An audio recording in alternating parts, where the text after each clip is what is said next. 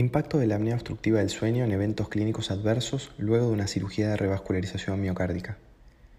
La cirugía de revascularización miocárdica es la cirugía cardíaca más frecuentemente realizada alrededor del mundo. Pacientes con múltiples comorbilidades cardiovasculares como diabetes mellitus, enfermedad de múltiples vasos y disfunción ventricular se benefician de esta técnica de revascularización en comparación con la angioplastia transluminal coronaria.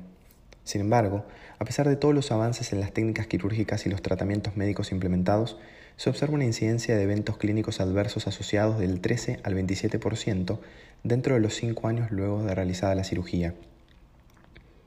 El síndrome de apnea obstructiva del sueño es un trastorno del sueño con elevada prevalencia que ha sido reconocido por diversos estudios como un factor de riesgo cardiovascular y como un potencial causante de eventos clínicos adversos vinculados a procedimientos cardiovasculares como las angioplastías coronarias. Este estudio tuvo como objetivo evaluar la asociación de la apnea obstructiva del sueño con eventos clínicos cardiovasculares adversos a largo plazo en pacientes sometidos a cirugía de revascularización miocárdica electiva.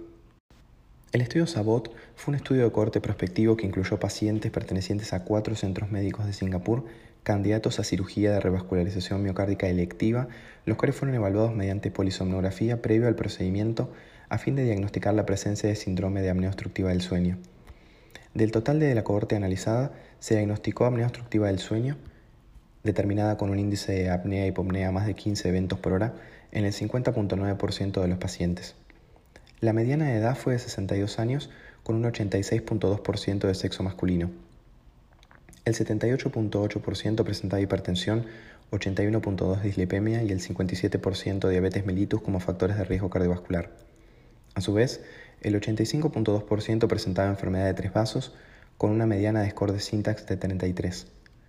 Luego de un periodo de seguimiento de 2.1 años, se evidenció una incidencia acumulada de eventos clínicos cardíacos y cerebrovasculares mayores adversos de un 11.3%,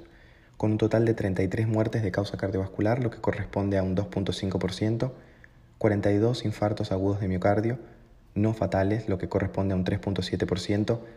50 eventos de accidentes cerebrovasculares no fatales, 4.9%, y 36 revascularizaciones coronarias no planificadas, lo que corresponde a un total de 3.2%.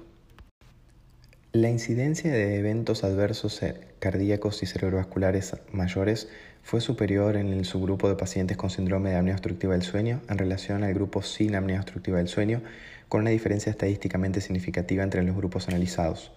A su vez, se identificó mediante un modelo de regresión de Cox que la apnea obstructiva del sueño fue un predictor independiente de los eventos cardíacos y cerebrovasculares adversos mayores, aún realizando un ajuste por medio de potenciales confundidores como la edad, sexo, índice de masa corporal,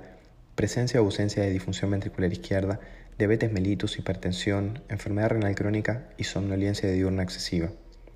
Por lo tanto, de este estudio podemos destacar